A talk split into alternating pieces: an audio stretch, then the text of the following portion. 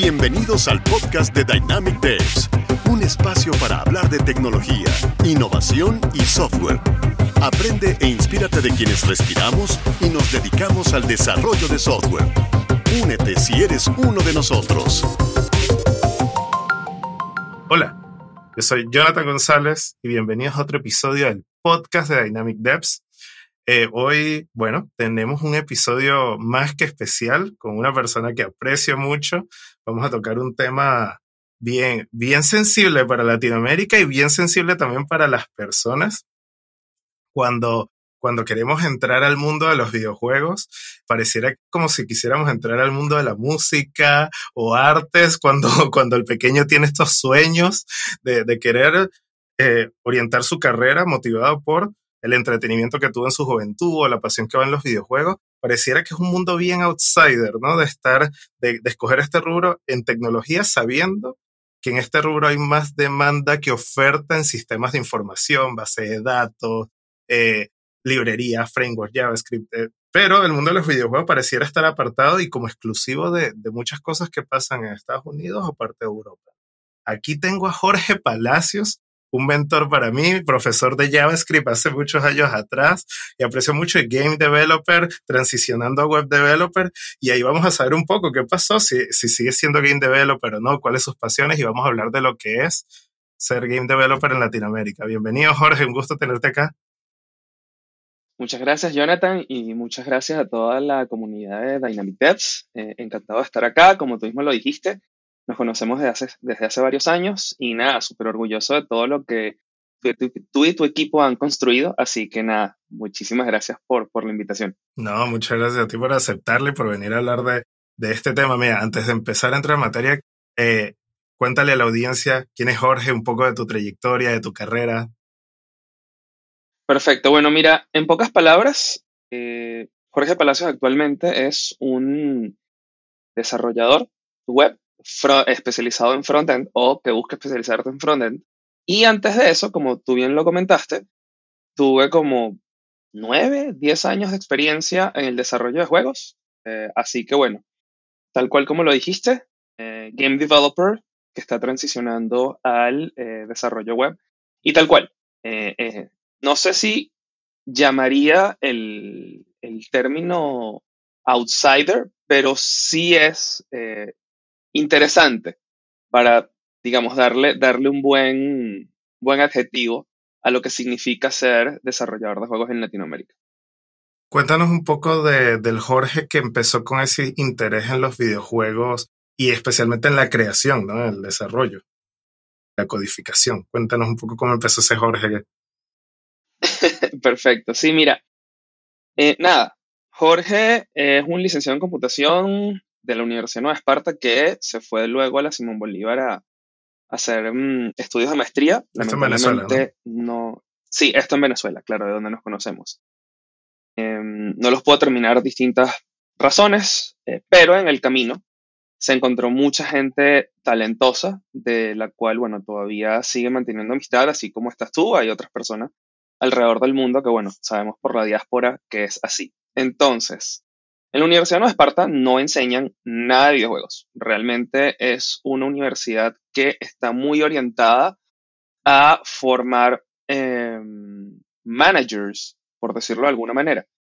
Este, no obstante, eso no es necesariamente malo, simplemente no se alineaba a lo que yo quería. Pero, eh, siendo francos, las hormonas, el bullying y distintas cosas sucedieron que, bueno, Jorge de bachillerato no se preparó bien por ende, no quedó en la central, no quedó en la Simón y ni siquiera lo intentó para la católica. Así que nada, eh, vio que estaba esta opción donde te inscribías y finísimo.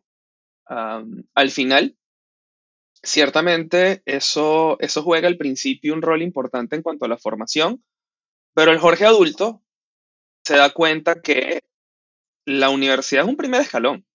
Sea, sí, te ayuda al principio, te puede ayudar al principio de tu carrera, pero mira, la información está allí y a diferencia de hace 30 años, ya cuando Jorge comenzó a estudiar de 2003 a 2009 de pregrado, ya existían tutoriales de cómo hacer juegos en Flash, por ejemplo.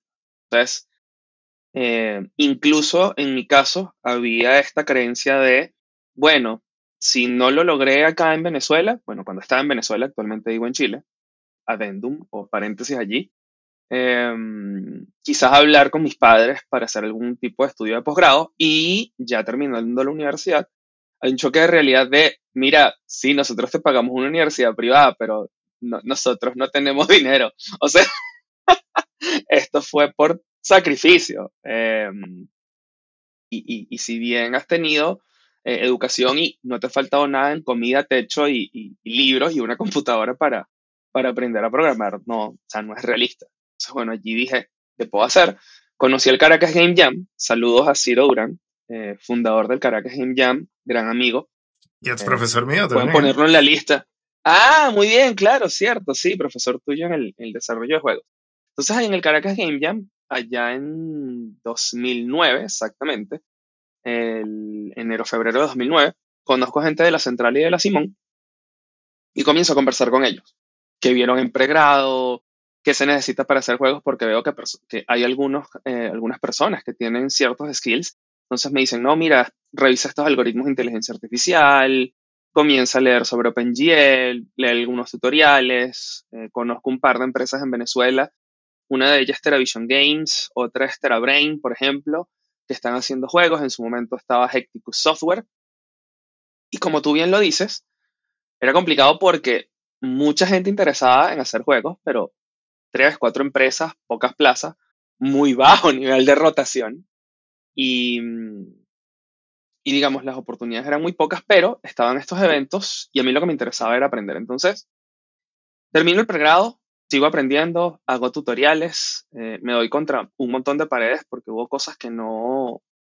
que, son necesarias de base, por ejemplo, sobre algoritmos y estructuras de datos. Y por Twitter, conozco a un gran amigo, profesor de la Simón Bolívar, llamado Ricardo Monescal, y me dice, mira, pero puedes hacer una maestría en la Simón y entrar de oyente algunas mm, clases de pregrado, o sea, nadie te va a decir nada con que hables con, el profesor o la profesora de la materia, listo.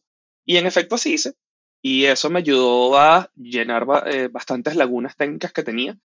Em, como te digo, no sé, hay ciertas materias que se ven en, en, la Simón que no se ven en la Nueva Esparta y viceversa.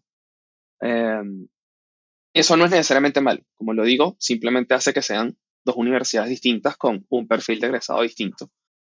Y bien, ahora siento que gracias a eso soy un mejor profesional y de allí, em, dado que con la ley de videojuegos del 2009-2010, TeraVision, TeraBrain, Hecticus salieron del país, doblemente, y quedamos las personas que estábamos haciendo juegos indie o que estábamos haciendo juegos pequeños para, no sé, ganar unos pocos dólares por, por publicidad, juegos en Flash, etc. Allí tuve la oportunidad de trabajar con la gente de Alfer, un juego llamado El Canto de la Utana, eso ya fue 2013-2014. Y gracias a un gran amigo llamado Luis Pulido, pude conocer lo que en su momento era, no recuerdo el nombre, pero es actualmente Upwork. Y de allí me hice, o sea, intenté hacer carrera a través del desarrollo de juegos para clientes alrededor del mundo. Entonces, claro, era demandante porque era tomar todo el código, o sea, tomar todo el proyecto. Quizás em, el cliente conseguía a un diseñador gráfico, pero no necesariamente hablaba tu idioma. No tengo problemas, dado que, bueno, gracias a mis padres hablo inglés, pero, eh, no sé, usos horarios distintos. Entonces, bien, podría estar trabajando con un diseñador gráfico ruso, eh, con un horario, uso horario completamente distinto. Eh, allí aprendí a trabajar remoto y bueno, así es que hice, pude hacer algo de carrera eh, y hacer portafolio, que es lo más importante. Entonces, esa fue la forma en la que yo me pude abrir paso. Otras personas eh, lo que hicieron fue, eh, afortunadamente pudieron tener ahorros y hicieron maestrías en, en distintas partes del mundo, al estar mucho más cerca, como tú dijiste, de los estudios en Norteamérica y Europa pudieron conseguir empleo allí y bueno, afortunadamente han, hecho carrera en, en estudios AAA y AA. Mi caso es distinto, yo, yo migré mucho después y eh, así como en Venezuela, acá en Chile hay mucha más, muchas más plazas, pero son pequeñas. Entonces, eh, viendo eso, viendo que con todo el tema de la pandemia, el trabajo remoto eh, explotó, pero los juegos de alguna manera, los estudios han sido reacios a ese cambio.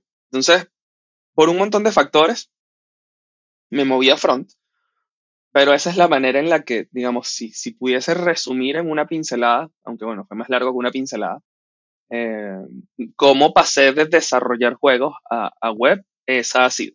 Y para cerrar el punto, ¿se puede hacer juegos en Latinoamérica? Sí, sí se puede. Ahora, ¿es difícil? Es muy difícil. No imposible, pero es muy difícil. Entonces, em, la, la, la, recomendación es tener claro eso. Y bueno, en mi caso, desde pregrado, mis padres me dijeron, ajá, pero aquí no hay empresa. Investigué, sí, sí hay. Bueno, pero es un tema ya también de estadística, hay pocas plazas. Bueno, ¿cómo hago? Ajá, bueno, sé hablar inglés, hay conectividad, se puede conseguir trabajo remoto o trabajo freelance. Bueno, dale. Es cuestión de ver qué es lo que tienes a la mano. Eh, pero si cambiamos el mindset a un mindset de mm, abundancia, entonces es complicado. En la casa hubo muchas discusiones al respecto. Eh, afortunadamente, eso no fue malo. ahora el Jorge adulto que lo, que lo ve, en, ve hacia atrás, eso no fue malo. ¿Por qué? Porque, bueno, ambos padres siempre estuvieron preocupados de que yo tuviese estabilidad económica, porque bueno, soy hijo único, em, obviamente mm, todos morimos y no, no sé si el, el, podcast se presta para el lenguaje, pero bueno, tenemos un tiempo finito en la Tierra y en general eh, el tiempo de nuestros padres expirará primero que el de nosotros. Entonces, cada uno a su manera mi papá un poco más conservador, mi mamá más flexible, pero ambos siempre querían eso. Entonces, afortunadamente, eso me ayudó a tener una buena perspectiva de, ok, bien, o sea, yo, yo, yo tengo esta pasión, pero ¿cómo la monetizo?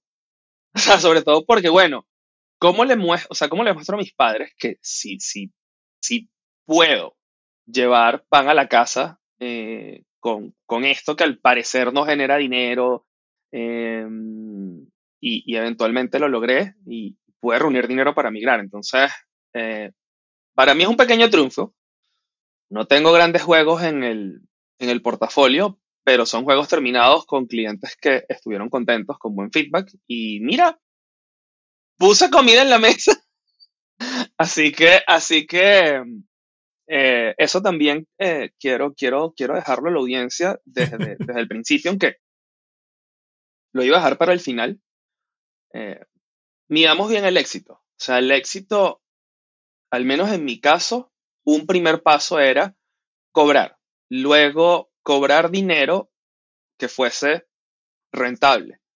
Y así fui. Entonces, ya trabajaba para clientes, eh, daba clases. Entonces, claro, donde, de donde justamente te conozco, Jonathan, eh, si bien es cierto que nos conocemos por un curso de JavaScript, esta academia escuela web me dio la oportunidad de dar un curso de desarrollo de juegos en JavaScript y con ese conocimiento la gente estaba, bueno, pero veamos JavaScript, veamos HTML, ¿por qué no, no vemos JavaScript avanzado? Entonces, claro, por un tema de situación país, la gente no podía verle mucha rentabilidad a esto y lo que hicimos, bueno, fue un par de ejercicios donde, eh, para capturar más personas interesadas, más alumnos, ya eh, llegaban las personas al de HTML y CSS3 con algo de JavaScript, luego veíamos eh, JavaScript básico, pero ya era simplemente hacer JavaScript, y se les ofrecía, mira, si quieres un reto más interesante, eh, tienes el de desarrollo de juegos. Y eso fue una, una muy bonita experiencia, porque bueno, comí, o sea, di clase de desarrollo de juegos, y, y eso para mí fue exitoso, o sea, pasar de cero y que solamente lo estudio y quiero hacerlo. Ah, mira, por lo menos estoy pagando el cine, comida y algo de servicios en mi casa y estoy reuniendo para migrar, e, es un win.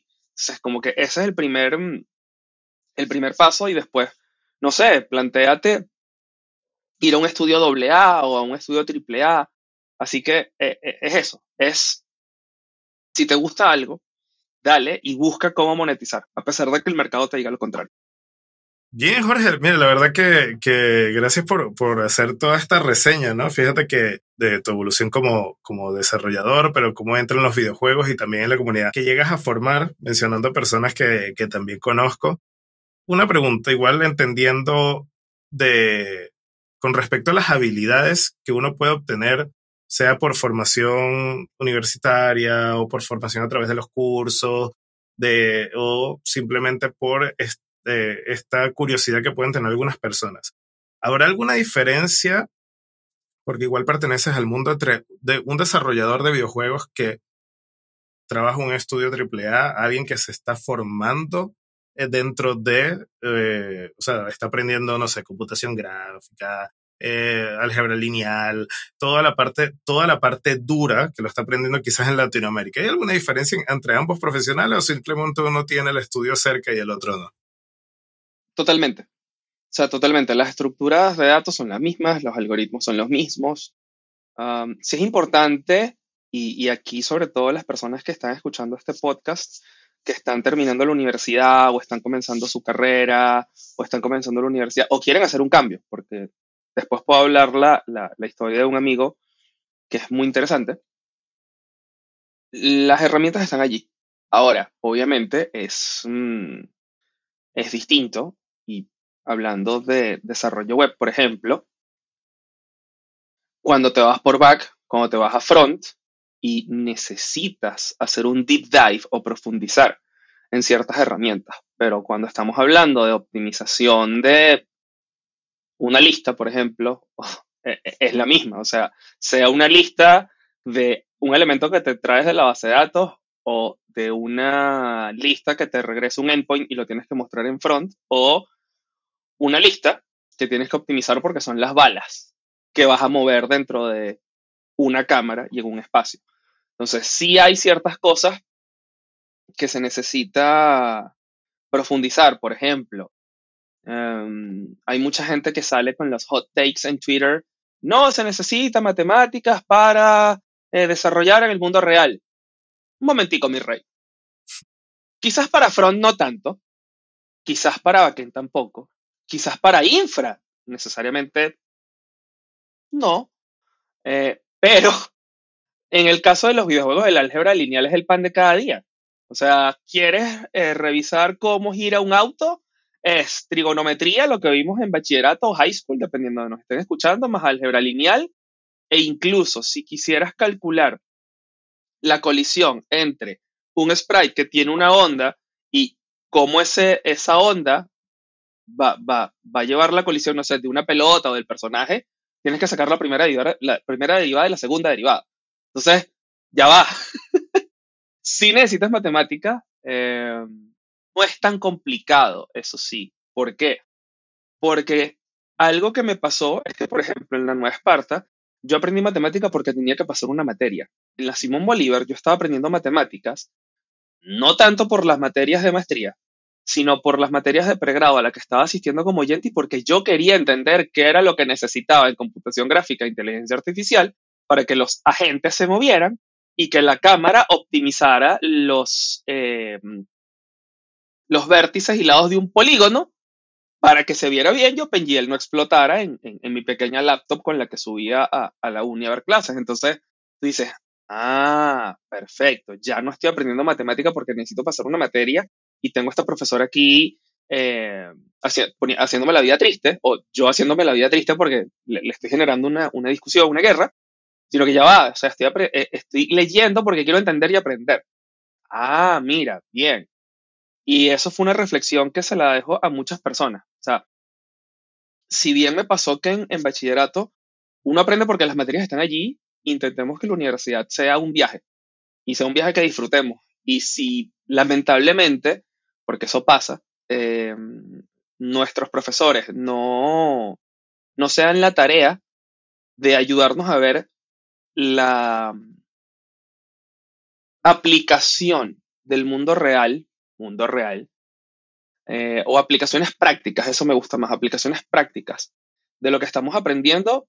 Mira, nosotros tampoco somos muchos, pues. Eh, parte de la educación en la universidad es que también somos corresponsables de esa educación y no quedarnos simplemente con lo que esté en el, en el plan de estudio. Eso es simplemente una columna vertebral. Yo considero que lo entendí tarde y trato de transmitírselo a las nuevas generaciones. Obviamente nunca es tarde para aprender, pero eh, sí siento que hubiese sido mucho más rico si el Jorge del pasado hubiese tenido el mindset del Jorge de ahora. Eh, muchas mencionas y tienes muchas citas y muchas experiencias vividas gracias a la, a la academia, a la, a la, formación formal, si bien al principio comentas que no la habías terminado. Pero cuéntame, eh, ¿encuentras alguna diferencia entre una persona que no asistió a la universidad para aprender desarrollo de videojuegos a otra que sí? Hay diferencias que tú dices son sustanciales, como si, si vas a desarrollar videojuegos tienes que ir a la universidad y aprender algunas cosas o no. Es que depende. Es muy, muy, muy eh, de la persona, honestamente. Yo, por ejemplo, soy, o sea, yo defiendo a la academia por dos cosas. Uno, porque en la academia se, se desarrolla el estado del arte de la tecnología y de las ciencias. Eso es así, por eso en SpaceX y en la NASA y en muchas otras empresas hay doctores y personas haciendo maestría y haciendo postdoctorado que son los que nos dan las herramientas para tener procesadores actualmente de 5 nanómetros, 3 nanómetros. Uh, sé de buena fuente porque trabajé en una empresa que hace el, eh, ¿cómo se llama el software de arquitectos? AutoCAD. Ajá, la empresa que hace el AutoCAD para procesadores, que quienes diseñan los procesadores y utilizan este software son personas con maestrías y doctorado. Eh, por eso, ahora, yo no reniego de gente que haya aprendido de manera independiente, sea porque, bueno, tomaron un bootcamp o porque tomaron un libro.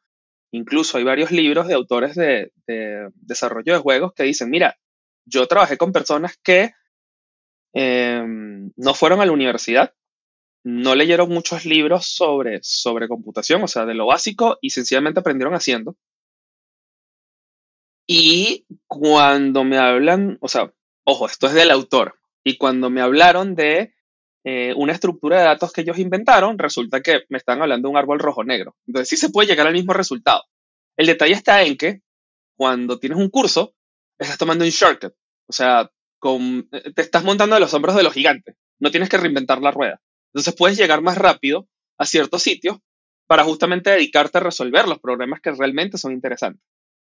Eh, pero para mí depende mucho de la persona. Yo, por ejemplo, yo sí necesito una guía. y adicionalmente, ¿por qué defiendo a la academia?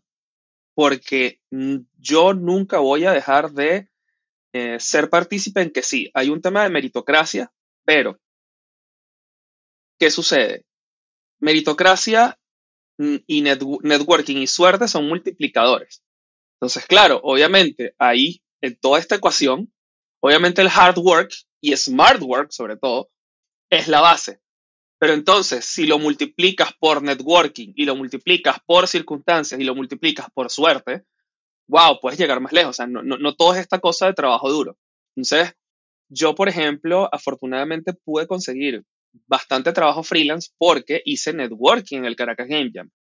Eh, conseguí aclarar un montón de dudas porque hice networking en la Simón Bolívar. O sea, bueno, en, su momento en Twitter, que eso me llevó a la Simón Bolívar.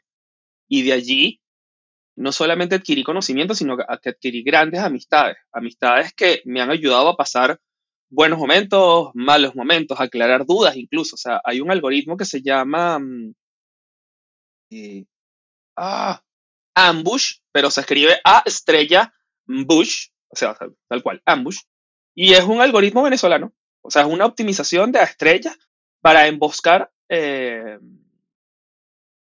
jugadores. O sea, es una optimización de estrella para múltiples agentes de manera que consigan un plan sencillo para emboscar un target. Ese target puede ser un jugador u otro agente. Entonces tú dices, wow, mira, hay cosas muy interesantes.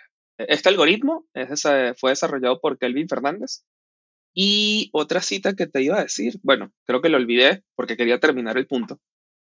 Eh, pero eso, o sea, se viven muchas cosas, incluso aprendes códigos sociales que no vas a aprender en un sitio de aprendizaje online, por ejemplo. Entonces, mm, son distintos. Yo soy más de ir a un sitio, hacer networking, hablar, porque eso además, aunque ustedes me ven aquí hablando hasta por los codos, yo soy introvertido. Pero ¿qué pasa? Mi primer empleo fue dar clases de inglés y mi segundo empleo fue dar clases de batería. Y mi tercer empleo fue dar clases en la Simón como ayudante docente. Y mi otro empleo fue dar clases en el sitio de donde conozco a Jonathan. Entonces, claro, yo introvertido obtuve un montón de skills haciendo networking y saliendo de mi zona de confort. Pero a mí estudiar me cuesta y yo necesito un libro. O sea, yo sí necesito una columna vertebral un plan de estudios y de allí puedo seguir. Y nada, me lo ponen más sencillo porque, bueno, tengo horarios, tengo deadlines, eso es algo que, pasa mucho. Si no nos ponemos deadlines, es difícil alcanzar objetivos. Y ojo, está demostrado por la ciencia. Entonces, eh, eso lo digo porque es que en los últimos años he estudiado dos cosas. Bueno, varias, pero del lado semitécnico es aprender a aprender, eh, productividad y motivación. Entonces, eh, hay un tema que es que la motivación es una falacia. No existe motivación, existe disciplina. Entonces, cuando comienzas con la disciplina, es que puedes entrar en el círculo virtuoso de la motivación. Entonces, dale, conociendo yo mis fortalezas y mis, debilidades, no, mira, yo necesito una columna vertebral. Pero para responder la pregunta y cerrar, eh, eh, y, no sé, profundizar en esto o ir al siguiente punto, son dos perfiles distintos. Obviamente, en la universidad, como te digo, es un, es un shortcut, pero bien puedes obtener eh, esos conocimientos por otro camino. De hecho, en la gran mayoría de eh, puestos, anuncios de puestos de trabajo, en la gran mayoría de los estudios, dicen persona con, en los requisitos, personas con un bachelor's degree, que sería ingeniero o licenciado, o eh, años de experiencia no es comprobable, comparable, pudiese ser la palabra. Entonces, claro, no sacaste una, un, un bachelor's, por ejemplo, de cuatro años, pero si trabajaste y fuiste productivo y estuviste en distintos proyectos por dos, tres años en la industria, después de salir del high school, por ejemplo, y tuviste un buen mentor e hiciste cosas interesantes, de alguna manera, al punto de vista práctico, te cuenta como, una, como un bachelor's degree. Obviamente no vas a tener el mismo conocimiento en papel, pero están los libros. Entonces, depende de la persona. Sí. Oye, el, algo que tienen los videojuegos es que es arte interactivo, o sea, son, combina la, o sea, la definición de, de por sí desarrollar, considero que es ciencia y arte juntos, y eso le, le sumas lo que es los videojuegos donde es múltiples disciplinas, o sea, para hacer videojuegos no se necesita ser desarrollador, solamente, o sea, hay quienes escriben guiones, hay quienes componen música, hay que, o sea, es todo, agarra todo lo del cine, lo interactivo y más difícil, potenciado. Y ese, ese nivel de, de, experiencia o, o, de conocimientos, ya que mencionas lo, lo de la academia, yo súper bien tu aporte porque mencionas de darse cuenta y conocerse a uno mismo sobre las capacidades que uno puede tener y la verdad que eso no se alcanza a los 18 años que están entrando a primer semestre, pero esto es un tema para un podcast entero. En fin, tomando en cuenta eso de, de, la complejidad de lo que puede hacer un videojuego, si, va, si tuviéramos que formar una academia desde cero, ingeniería dura de codificación, pero orientada a los videojuegos, tendría sentido y apartar cierto, o sea, obviamente que hay una ingeniería base en, lo que es computación, pero orientarlo a los videojuegos. Fíjate que tú mencionaste la academia, pero seguramente no estudiaste ingeniería en videojuegos, en desarrollo de videojuegos.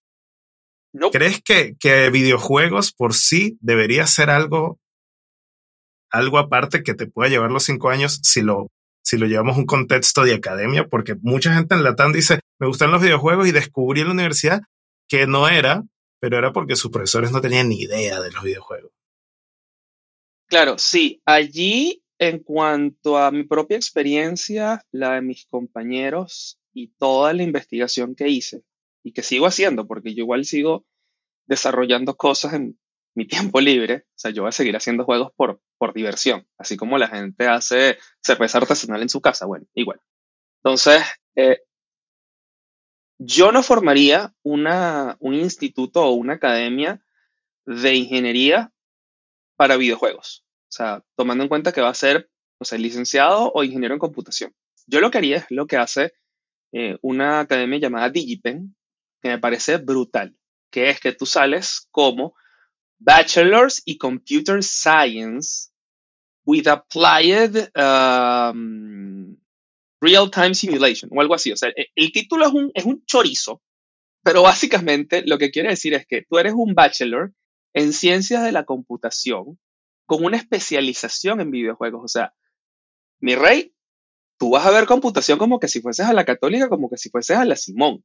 Lo único es que, la, exacto, la diferencia es, vas a tener más electivas, todas las electivas van a girar en torno a los videojuegos y los proyectos van a girar en torno a eso. Y el último proyecto va a ser un videojuego, pero tú vas a estar aprendiendo computación. Y mucha gente en la industria lo dice. No es que las academias orientadas a juegos sean malas, pero prefieren una persona que fue al MIT por poner MIT, la Simon X, lo que sea, y que vieron electivas de videojuegos y dieron una investigación aparte o por cuenta propia, aprendieron más cosas de videojuegos, porque tienen una base mucho más sólida a que las de estas personas que van a, programas de bachelor, ojo, aprender juegos. Porque el otro que es muy rico es lo que hicieron varios amigos, sacaron su licenciatura en computación de la central o su ingeniería en computación en la Simón y fueron a hacer maestrías en desarrollo de videojuegos. Entonces allí tienes la super mega base en computación, algoritmos, estructuras de datos, em, bases de datos, sistemas de información, eh, ingeniería de software y ya listo. Te vas a una maestría un año, dos años y es simplemente a caerte a, a golpes, bien sea con Unity o con C++ puro y hacer un juego para, no sé, en su momento un amigo creo que hizo un juego para PlayStation 3, otro hizo un juego para PC y el otro hizo juego no sé para qué, para qué cosa y es puro 6 más más duro adelante. Em, y dependiendo de la universidad donde entres, bueno, es para PC o hay universidades que tienen el software development kit de, no sé, PlayStation o de Xbox. Entonces, bueno, puedes hacer eso y es porque tienen convenios con Microsoft y Sony para que, bueno, las personas que repunten, que resalten, puedan aplicar y tienen una especie de fast track, porque tampoco es que entras directo. O sea, igual tienes que hacer la prueba como todo el mundo, pero vienes recomendado por los profesores porque, bueno, saliste del promedio. Sacaste 20 o 100 o la nota que sea en tu país. Eso ayuda.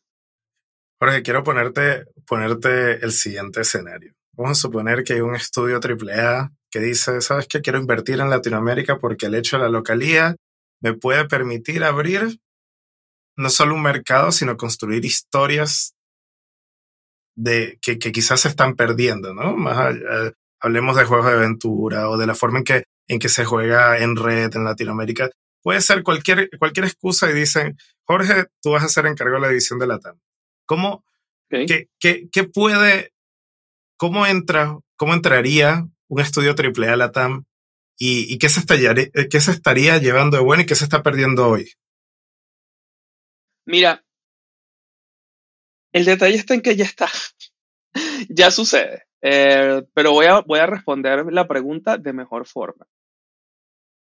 El, el detalle que, por el cual a simple vista no se ve, y ojo, no te culpo a ti ni a nadie de los que estén escuchando este podcast, porque es que no es, eh, no, no es, eh, o sea, si no estás dentro de la industria, es difícil verlo. Es, dada la, uno, el mercado de videojuegos es muy volátil.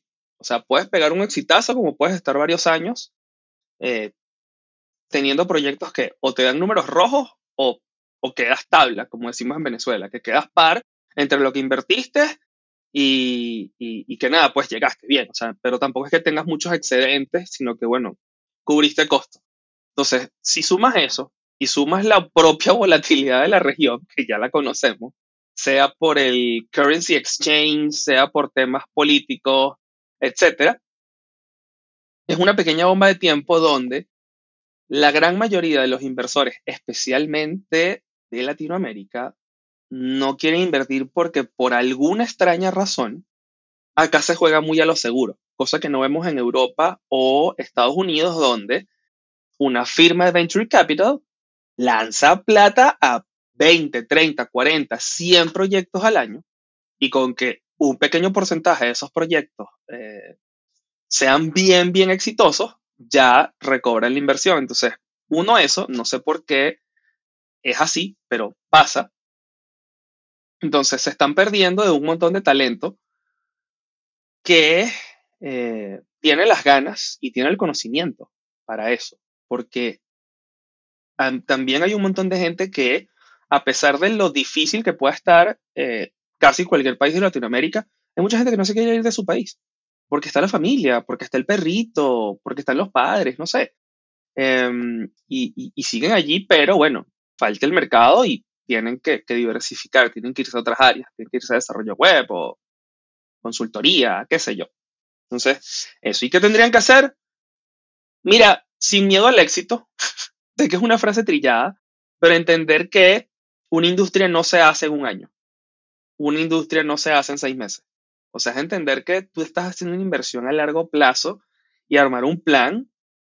Y como lo hablaba hoy con un amigo, ofrecer mm, equity en, las personas que están comenzando contigo.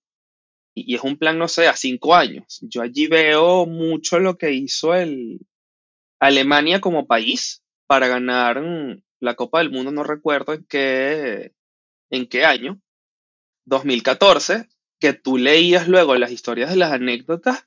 fue un plan que empezó en 2006. Y era un plan como de 10 años, 15 años, sí, sí, sí, o sea, una cosa como 10 años atrás. Em, y, no importa si, si, si estaba eh, la primera canciller, la primera ministro, en fin, yo sé que eh, esta señora siempre, Merkel, exacto, pero no importa quienes estuvieran en la Federación de Fútbol, el objetivo era el mismo. O sea, cambiaban, cambiaban de administración, de oficial, lo que sea. Epa, el objetivo Alemania campeón. Más o menos es lo que tiene que suceder acá para que eso explote. Ahora, yendo a la primera parte del comentario, eh, algunas personas que nos están escuchando pueden conocer el videojuego Ark, que es este mundo casi infinito de dinosaurios, muy parecido a Turok, si jugaron el Nintendo 64 y allá rueda mi cédula. Em, pero, ¿qué sucede? ARC, si bien creo que lo desarrolló un estudio en Norteamérica, digo Norteamérica porque no estoy seguro si es Canadá o Estados Unidos, eh, ese es el core. Mucho, pero mucho, pero mucho del contenido para poder eh, sacar el, este juego adelante y tener mm, actualizaciones, etcétera, Colombia lo, desarrolla. Ahorita no recuerdo el nombre del, estudio en Colombia que hace esa tercerización, pero sé que eh, por un tratado de libre comercio que se hizo por allá por 2010, 11, entre 2009 y 2011, entre Colombia y Canadá, em, varias personas de estudios en, Colombia fueron, hicieron una especie de tour por distintos estudios eh, canadienses a ofrecer servicios y mira, hay un tratado de libre comercio, impuestos, etcétera, o sea, todo lo que implica eh, que una delegación vaya y ofrezca servicios, etcétera.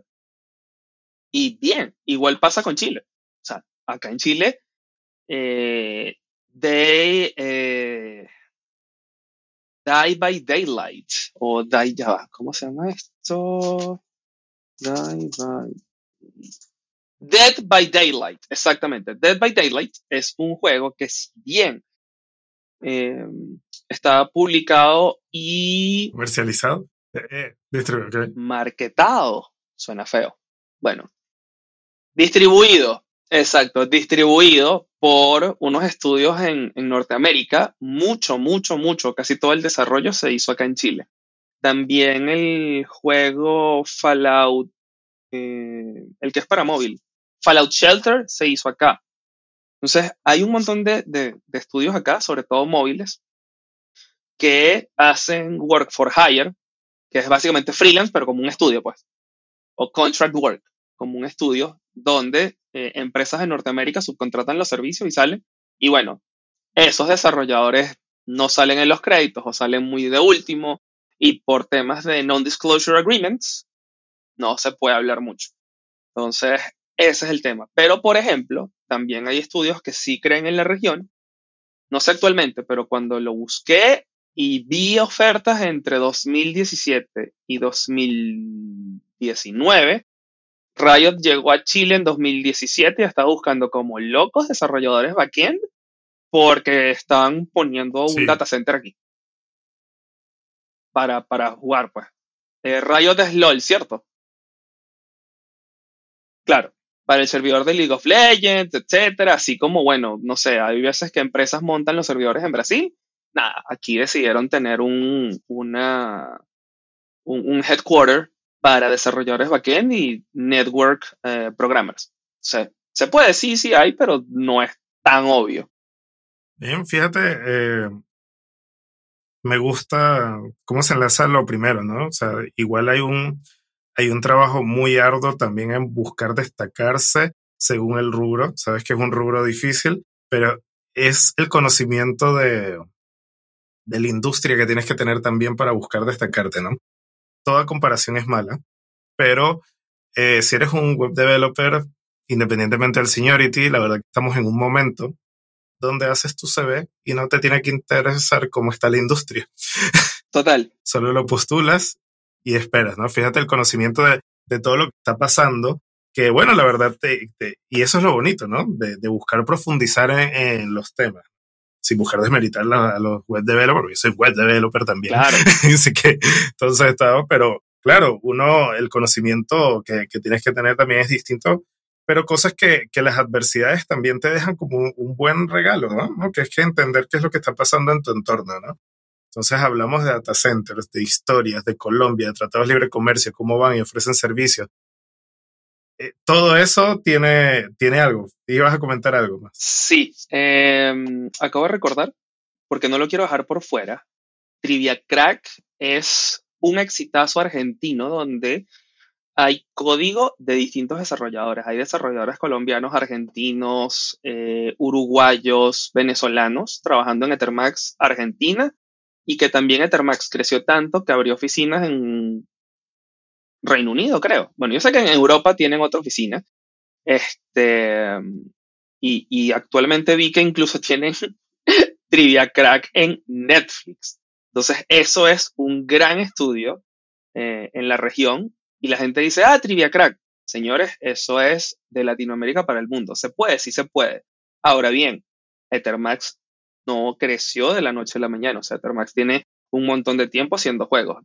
Vemos la historia de Robio, busquemos la historia de Termax y veamos el montón de cosas muy similares que hay. Incluso eh, Psyonix, los desarrolladores de Rocket League, muchos comenzaron como, eh, hay muchos estudios en Colombia, Argentina y, Chile.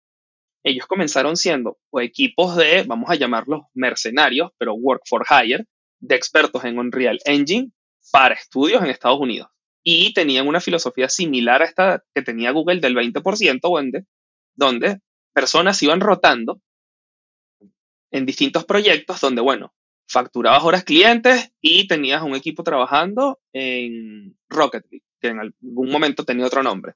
Ya, entonces había gente que necesitaba salir eh, de los proyectos o para evitar burnout, ibas cambiando, tenías obviamente un cortín, el equipo responsable de mantener ese juego, pero se iban rotando. Entonces, también hay una cultura muy bonita de, mira, no perder eh, el ojo del objetivo o eyes on the ball. Hay que tener un flujo de caja, y eso es muy importante, pero también ya va, ¿qué queremos como estudio lograr? Porque hay muchos estudios que se quedan en, vamos a simplemente hacer consultoría, hacer consultoría, hacer consultoría, pero eso no hace que, que tengas una certeza financiera. Ojo, nunca la vamos a tener, nunca. Eh, pero puedes tener mayor eh, certeza financiera cuando tienes producto. Entonces, claro, ya Psyonix creció tanto que yo dudo que estén haciendo consultoría o en cualquier caso tienen horas de consultoría, pero de verdad consultoría ya va. Vamos a tener un par de horas con gente para aclarar dudas y son horas que quién sabe cuánto dinero costarán. No es como una consultora normal donde, bueno, tienes tantos recursos y horas y bueno, es un, manpower, seguramente ya, ya no es así. Eh, lo mismo con Ethermax, así que eh, eso también es importante. Y eh, Television Games, si bien ya no está en Venezuela, fundadores venezolanos que, bueno, por el tema de la ley de videojuegos fueron, fueron a Colombia, Actualmente ya tienen un par de juegos en VR que, que les ha ido relativamente bien. No sé si han sido super boom, pero sí sé que ya están logrando renombre. Y mira, son ya como 15, ya son como 15 años de Television Games. Entonces, toma tiempo. Que, que, que, también responde a la pregunta que me habías hecho sobre, ajá, si yo quiero montar un estudio AAA, ¿sabes? No, no. Un overnight success toma 10 años, que es la, la, la típica cita de, de emprendedores. Entonces, eso, no, no quería eh, cerrar ese punto sin, sin hablar de Ethermax y Television Games, que para mí eh, son, son fundamentales en, en, lo que es la historia del videojuego en, en Latinoamérica. Cuéntame un poco, y entendió que conoces la industria y vamos a citar el, caso de, Konami. Yo quiero saber qué cosas, desde tu perspectiva de desarrollador y que perteneces a la comunidad donde podrías sacar promedio de, de qué opiniones se parecen a las tuyas o no dentro de ese gremio, es eh, qué cosas le hacen daño a los videojuegos. Por ejemplo, he escuchado el ejemplo de Konami, su foco en lo mobile y sacando cosas como el último Metal Gear. Entonces, eh, como hay, hay hablan un poco de, eso, ¿por, ¿por qué? ¿Qué pasa? Hay que ir, el foco tiene que ir a donde está el dinero, ¿qué pasa con el desarrollo mobile, videojuegos, donde, donde quizás no están esos true gamers? Cuenta un poco cómo, cómo lo ven ustedes.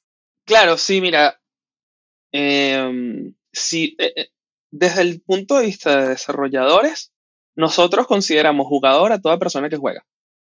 O sea, sea en consola, sea en PC, sea en móvil o incluso sea ahora en Netflix. Entendiendo eso, eh, si hay gente, sea desarrolladores o, jugadores, que son gatekeepers o que, a ver, para quienes no conocen el término, una persona gatekeeper es esta persona que eh, utiliza la falacia de no true Scotsman o eh, no un verdadero algo hace otra cosa.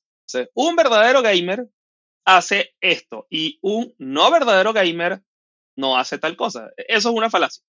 Entonces, entendiendo que eh, quitemos a esta gente tóxica o, o, gente nociva, muchas de las empresas, sobre todo eh, desde hace como 20, 20 y tantos años, de juegos, seguían mucho por un modelo de eh, marketing y dinero, porque es verdad. Ahora, ¿qué pasa? ¿Los desarrolladores están vendiendo? Yo diría que no. ¿Por qué? Porque desarrolladores de a pie como tú y yo, hay un montón. Y sencillamente queremos hacer el mejor trabajo posible para entregar el, el, producto de mejor calidad posible. Y hay muchas decisiones que se escapan de nuestras manos, se escapan de las manos de la persona que echa código, se escapa de la mano del artista, se escapa, se escapa de las manos de la persona QA, se escapa de las manos de el project manager, product owner, game designer, no sé si ya lo dije, e incluso, e incluso, eh, más arriba estaría, mmm, no recuerdo qué rol. Pero, ¿por qué? Porque sucede que Electronic Arts comenzó como este estudio de desarrollo avant-garde, pero si bien querían hacer un, un estudio de videojuegos, actualmente se convirtió en publisher, eh, muy adelantado a su época, muy orientado hacia los artistas, algo que en su momento los definió y que los hizo exitosos, eso no se recrimina, era su mentalidad de estar pendiente del negocio. O sea, porque obviamente esto es un negocio uh, y, y, hay que entenderlo así si queremos ser rentables, incluso si queremos estar tabla. O sea, ¿Qué sucede? Llevar eso a los extremos hace que suceda cosas como las de Activision Blizzard, donde sale un montón de gente despedida eh, con, o, o sea, con severance package terribles. Severance package es una liquidación, para quienes lo conocen. Lo que pasa es que, bueno, en Norteamérica nadie está obligado a liquidarte o darte un paquetico de toma, toma tu cotillón para que te vayas. Entonces, entonces con severance package horribles o ninguno. Eh, pero entonces resulta que cuando revisas los, los valores, porque creo que son una public trading company donde tienen que dar resultados al público porque hay inversionistas y hay acciones, tuvieron un retorno de inversión terrible y es como, ¿what? Claro, ya no es una empresa que está haciendo negocios que tiene dentro de sus intereses a los jugadores y también a los desarrolladores y que, bueno, sea un negocio sustentable, sino que mm, su prioridad es tener contentos a los accionistas. Entendiendo eso, pasan cosas como la de Activision Blizzard y Diablo para móvil, que mucha gente dice que es malo, pero entonces, por otro lado, pareciera que se reportan buenos números. Konami sacando cosas mobile, Nintendo. Nintendo, Dios mío, Nintendo siendo una empresa japonesa y nosotros entendiendo que, ojo, eso no es malo, pero la cultura japonesa tiende a ser para nosotros cuadrada. Yo simplemente digo que ellos son muy conservadores y eso no es malo ni bueno, simplemente tienen su forma de hacer las cosas. Se negaron, se negaron a ir a mobile. Y después, bueno, mira, el exitazo que fue Mario Kart Mobile. No recuerdo el otro Mario que también salió por allí. Entonces, tú dices, mira, está pasando y no está mal que se experimente. ¿Por qué? Porque al final del día, y eso es algo que sí me gusta de Electronic, exacto, Electronic Arts, porque eh, Electronic Arts compró a la gente de los Sims, que antes eso era Maxis, exacto. Electronic Arts compró Maxis. Y es una de las cosas que Electronic Arts sí hace que son buenas, es que tú necesitas una vaca que milk, o sea, le, extraes todo el jugo, por, decirlo muy feo, pero le extraes el jugo porque eso eh, hace que salgan proyectos interesantes. Pongo un ejemplo dos, dos, ejemplos, de hecho, porque uno, uno lo conocí por libro y el otro lo conocí por personas que están en el equipo de desarrollo. Primer ejemplo. Eh, Mirror's Edge, sabemos que es un juego de parkour. Y ese juego de parkour salió ¿por? Porque existe una división de eh, investigación y desarrollo en Electronic Arts que se la pasa haciendo prototipo de cosas. Y eventualmente, mira, este prototipo de parkour es divertido. Pero ¿por qué pudieron hacer eso? Porque los Sims genera una cantidad absurda de plata, pero absurda. O sea, una cantidad grosera de plata. Que tú dices, bueno, pero pudiesen pagarle mejor a las personas que desarrollan. Sí, tienes razón. No obstante, se generan más empleos indirectos porque puedes tener una división de investigación y desarrollo, lo cual hace que tengamos como consumidores más juegos nuevos en vez de tener 10, 20 años de un Assassin's Creed nuevo cada año o de un Need for Speed nuevo cada año, porque agota a nosotros como jugadores y a nosotros como desarrolladores, porque no estás terminando de terminar un no exacto, no has terminado de sacar un Need for Speed y ya estás trabajando en el siguiente. Entonces, agota. Pero esa, esa buena filosofía de estar orientados a los negocios, cuando la estiras, la liga se rompe. Entonces se va a romper por burnouts, se va a romper porque los jugadores no están recibiendo productos de calidad. Entonces la gente dice, estos desarrolladores, ya va. Yo no conozco un desarrollador o desarrolladora que no quiera que en lo que esté trabajando salga bien. Pero hay deadlines y hay, como dije al principio, un montón de decisiones que se escapan de nuestras manos y que, bueno, sí, es un montón de gente que está en un escritorio con un pizarrón viendo números pero no entiende nada de lo que está sucediendo abajo. Ese es el problema. Bien, bonita historia, Jorge. La verdad que he disfrutado bastante. La, eh, sí, sé que nos estamos extendiendo y seguramente vamos a tener un podcast de dos episodios, pero no importa porque siento que es divertido. Así que, bueno, Dynamic Devs, eh, si salen dos episodios, sorry, eh, o, o, podemos tener la versión extendida, como dice un pana, el Jorge Scott, la otra historia es eh, Rockstar Games. Y esto sí lo digo porque tengo compañeros eh, que trabajaron allí, varios se fueron, otros se quedaron en Rockstar. Mira, GTA V, que salió en 2013 y que se volvió eh, online, etcétera, todo bien, produjo tanta plata que Red Redemption se le pudo dar un año de holgura para que pudiera salir y pegarla del techo como lo hizo porque Red Dead Redemption 2 iba a ser una cosa horrible. Box por todos lados, unos deadlines. Ah, burnout, hasta que dijeron, mira, no, ¿sabes qué? Que ahí son buenas decisiones ejecutivas. Tenemos números para que esta gente aguante y hagamos algo de calidad de lo que estemos orgullosos, sí. Fírmame este cheque, toma, dale, no hay problema. GTA, GTA sigue produciendo plata, no hay problema, dale. Que Redemption 2 siga, siga, siga dando números rojos, dale, lo, lo, lo, em, lo retrasamos un año. al final se, se retrasó año y medio, pero ahora resulta que Redemption, Red Redemption 2 ha producido tanta plata que salió para PlayStation 4 o 5, no me acuerdo. Eh, ahora está para PC, si no me equivoco, y no sé si lo van a sacar para Xbox, cosas así. Pero el, punto está en que para Steam iba. Y bueno, allí también tengo historias de horror que no puedo compartir. Eh, pero sí, entonces fue tan, tan, tan exitazo que lo portaron a, a Steam para PC. Y ahí está. Entonces, ahí es donde yo digo, ah, mira, ves, decisiones inteligentes de negocios pueden lograr buenos resultados. Entonces, también es un tema de experimentar y es el problema inherente de los videojuegos. Como es tan experimental, o puedes que tengas un súper exitazo, como puedes que te vayas en números rojos y terrible, cosa que no sucede, que no sucede normalmente en suites ejecutivas o corporativas. Porque bueno, la gente siempre va a pagar con el teléfono, la gente siempre tiene que necesitar un dashboard para revisar eh, configuraciones de su tienda, eh, como la gente siempre come, entonces, bueno, haces el sistema para un supermercado y lo que productos que se consumen, que están fuera de stock, que están X, cómo optimizas los pasillos, en fin. Entonces, como eso siempre va a existir, pero no siempre la gente tiene tiempo para el entretenimiento, eso es lo que hace que todo el tema sea muy experimental y muy riesgoso. Sin embargo, eh, los videojuegos tienen un rol fundamental cada vez son más masivos eh, y son parte de nuestras vidas en, esos momentos de ocio que son necesarios. Totalmente.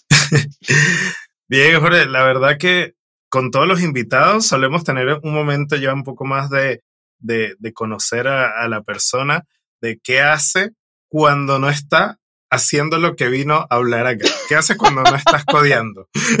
Mira, actualmente estoy aprendiendo guitarra. Eh, déjame ver si la, si la puedo poner por acá. Eh, de hecho, en estos días lo hablamos. Entonces, nada, eh, esto es una Chapman ML1, estándar, normalita. Eh, pero bueno, sí, sí. Si ven una relación entre los colores, no, no es. no es casualidad, me gustan los colores. yo soy baterista, pero acá en Chile, por el tema de los movimientos telúricos, las paredes son son casi que de papel, son de drywall. Entonces, claro, yo soy baterista, igual tengo un pad de práctica, pero nada, eh, necesito algo que me, que, me, que me transmita la energía del metal. Así que bueno, tengo eso y también estoy aprendiendo piano. Y nada, como dije al principio, estoy leyendo, leyendo o escuchando audiolibros sobre aprender a aprender, cómo aprender de, de forma más eficiente, Sí, o sea, porque dormimos, por ejemplo. ¿Qué libros son esos? Eh, mira, ¿Qué libros son esos? Uno, es más, ya, déjame revisar acá. Audible. Uno es, eh, ajá, aquí está la biblioteca. Entonces, uno es Deep Work de Cal Newport.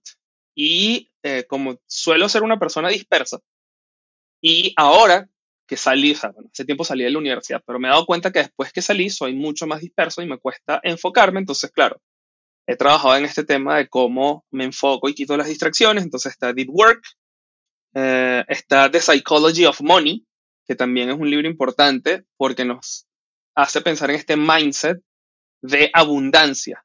Y es cómo encuentro lo que yo quiero lograr, sea estabilidad financiera, sea estabilidad eh, emocional incluso. Entonces, claro, hay principios de la psicología del dinero, que se pueden aplicar a otras, eh, a otras áreas. Eh, Why We Sleep es, mm, es importante también. Ese libro de Why We Sleep es de Matthew Walker. Y en resumen, ser este programador die hard que no duerme o que duerme cuatro horas no es algo que, que, que sea sano. Y ojo, no, porque podemos ver en Hollywood ciertas cosas, pero lo dice la ciencia, y este libro es maravilloso, es que hay un montón de procesos químicos necesarios que ocurren cuando dormimos.